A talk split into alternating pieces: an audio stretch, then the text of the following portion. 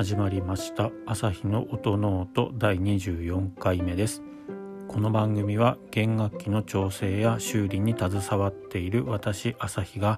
音楽特に楽器についてあれこれ話すポッドキャストです。楽器本体のいろいろから弦などのアクセサリーそして音ノートに関して思うがままに語っていきます。番組を通して普段触れる機会の少ないバイオリンやビオラチェロなどに少しでも興味と親しみを持ってもらえたら嬉しいです。はい、えー、24回目始めていきたいと思います。今日はですね、えーと、久しぶりに本当久しぶりに生の演奏を聴く機会があったので、えー、それを見に行ってきました。あと出演者の中に1人あのよくうちでのお店に来てくれる方がいてでまあいつも弦を交換をしたりとかですね。え、ー、と駒の調調整というか位置だったりとかあとペグの周りとかですね、えー、そういったところあとは弓とかも軽く見させてもらったりっていう感じで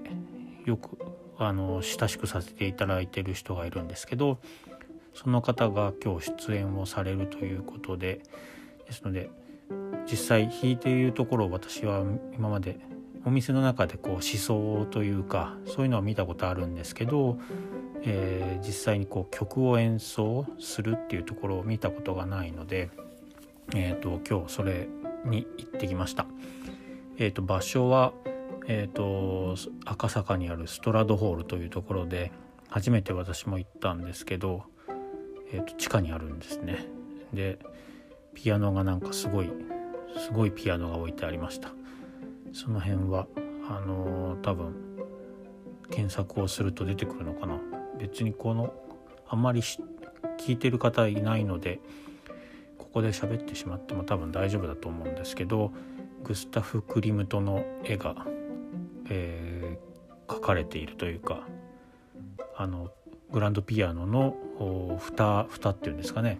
天板の内側あそこに描かれていてすごくおおみたいな感じで結構私はクリムト大好きなのでえっ、ー、とおすごいピアノがあるっていうことでそこがまずは最初びっくりしたところですかね。なんか世界で25台なのかな。そのサイズ？C3 か何かな感じがするんですけどサイズ的には。ヤマハさんではなかったんですけど。ですので、えー、そんな感じのピアノが置いてあるホールでございます。でえ、ー、と曲目としてはプログラムとしては4曲をやってでそんな感じですね。えっ、ー、と大体1時間半ぐらいで、えー、全てのプログラムが終わったと。アンコールも含め。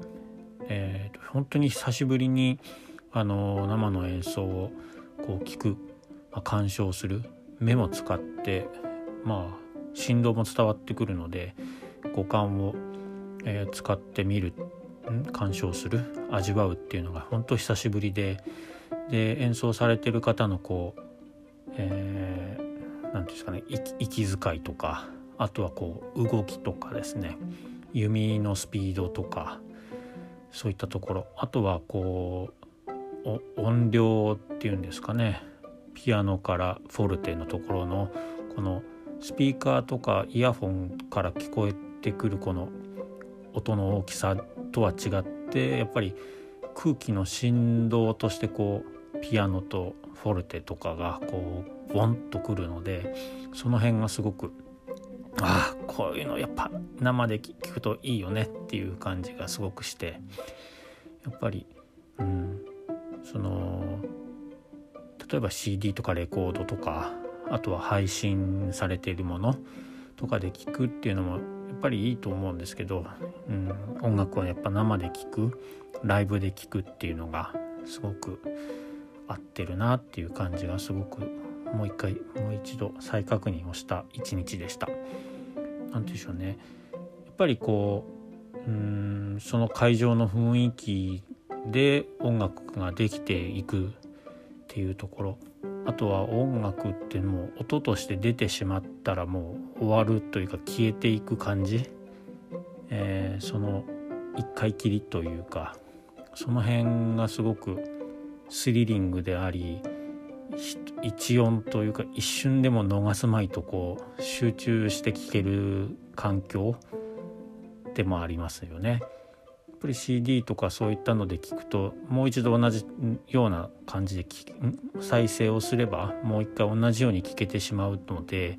どうしてもこう、うん、それはそれでいいことなんですけどそのライブでライブ感というんですかね。そこで聴くっていうのはやっぱりその CD というかスピーカーで聴くのとは違ったこう体の反応の仕方とか聞き込み方というか集中の仕方があって、うん、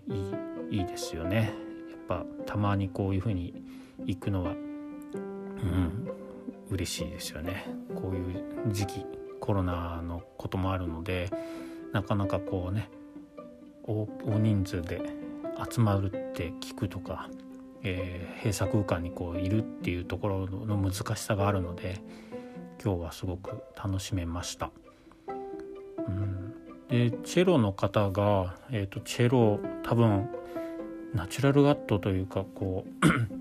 う あ弦の話になってしまうんですけど多分1番線と2番線はガットだけ、えーと、多分巻き線が巻き線っていうその金属が巻かれてない弦を張っていたと思うんですけどそれがすごくうんなんですかね。やっぱ独特の音を出していた。弓に関してもそのモダンと言われる今普通にこう使われている弦、えーと、弓ではなくて昔のバロックっていうタイプの方。まあバロック正確に言うとバロック弓じゃないのかもしれないですけどちょっと近くで拝見してないので分かんないんですがですのでそういったところのも違っていてあとはチェロなんですけどエンドピンといってこう床に刺してえ、チェロを浮かせるというかこう体の前にで保持するためのあのエンドピンもつけずにガンバみたいな感じでこう足で両膝というか両足でこう挟んで、え、演奏されている方でこれはまたすごく音が独特で面白かったですね。やった曲はえっ、ー、とそうですね、えー、プログラムとしてはテレマンさんとベートーベンさんとこれ初めて私聞いたんですけどドルツェツキードルツェツキーさん。あとモーツァルト。モーツァルトさん。この4名のそれぞれの楽曲を1曲ずつ、えー、聞きました。でそうですね。チェロがすごく面白い音を出していて、うん、ガット弦のガット僕至上主義とかっていうわけではないんですけどガットってほんと小さな音ピアノのピアニッシモとかのとこ音からフォルテのそのすごいフォルテシモとかのすごい大きな音っていうのはやっぱり出すのは難しいとは思うんですけど何て言うんでしょうねこううるさくない。でピアニッシモなんだけどちゃんとこう一本筋が入ってって耳の鼓膜をちゃんと振動してくれる感じがやっぱガット独特だな。生ガットというか、えー、ナチュラルガット独特だなやっぱりっていうのをすごく感じました。抜きん出てチェロの音だけこうスーッと入ってくるところがパッセージというかがあったりしてうんこれはちょっと楽器の調整だったり、えーと制作にもこういろんなところで活かせていけたらなっていうふうに思いましたそしてあとはビオラの音もすごく良くて、えーと、女性の方の方のビオラの音がすごい好みの音でああんな感じのビオラを作れたら楽しいんだろうなというふうに思いました。でえいつもあのうちに来てくださるその演奏バイオリニストさんの演奏も初めてこう聞いたんですけどすごくいい何て言うんですかね落ち着いてらっしゃる感じで熱が入ってくるとこうちゃんと情熱的に弾いているところとかあやっぱり演奏家さんだったんだって本当申し訳ない失礼かもしれないですけど、えー、今日改めてそう実感をさせていただきました。そんなところですね。であとはそうですね。ちょっとまた今日も長くなってしまうと申し訳ないのでこれぐらいにしたいと思うんですけどすいません、えーと、本編というかではなくてアンコールでモーツァルトの「デュベルティメントの」あのこれ今ね口ぶ口ずさんでも多分ポッドキャストだとダメなので、ね、音楽流せないんであれなんですけど皆さん想像してください。あのー、なんですかね最後50奏なったんです50奏をされたんですよね。モーツァルト40奏なんですけどここが50奏になってビオラが2台2丁だったんですよね。で初めてその40奏なんだけどビオラが2台要は第1バイオリン第2バイオリン普段だったらビオラとチェロなんですけどだと思うんですけどそこに第1バイオリン第2バイオリンビオラビオラそこの2人は多分ユニゾンというか同じフレーズをちょっと違うようなところもあったんですけど、えー、ユニゾンをしてチェロっていうこの5人体制の、えー、モーツァルトのそれを聞いてえっとあなんかビオラってすごい面白いことやってたんだなというかビオラだけすごい要は2台2倍音が出ているのでちょっとこうバランス的に悪いわけではなくてビオラがすごく主張してくる感じだったんですよね。それがすごくすごくすごく新鮮でなんかこう見入ってしまったというかあモーツァルト面白いことしてたんだなというそれを新たにこう新たな視点を与えてくれてえっ、ー、となんかこう今ちょっとまあ帰ってまだ数時間しか経ってないのでその公演が終わってちょっと今まだ熱が冷めやらぬというような感じですね。はい。なんかねなかなかこういう機会まあ3月に一度そのえーと、コンクールの、えー、優秀者のガラコンサートには行ったんですけどそこはちょっとね、まあ、ピアノと、えー、ソロソリストさんっていうところとかだったんでそれもそれですごく楽しかったんですけどこう室内楽をじっくり、えー、聞く機会が今日取れてすごくいい休日を過ごすことができたというなんかすごいなんでしょうね音声日記みたいな、え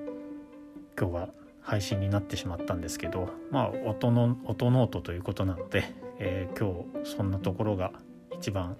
自分の頭の中に浮かんできたのでそのお話をさせていただきました。はい、ということで本日の朝日の音ノート24回目はこの辺にしたいと思います。番組を気に入ってくれた方はフォローやいいね、サブスクライブ、購読をどうぞよろしくお願いします。えそれでは皆さんまた次回の配信でお会いしましょう。ありがとうございました。さようなら。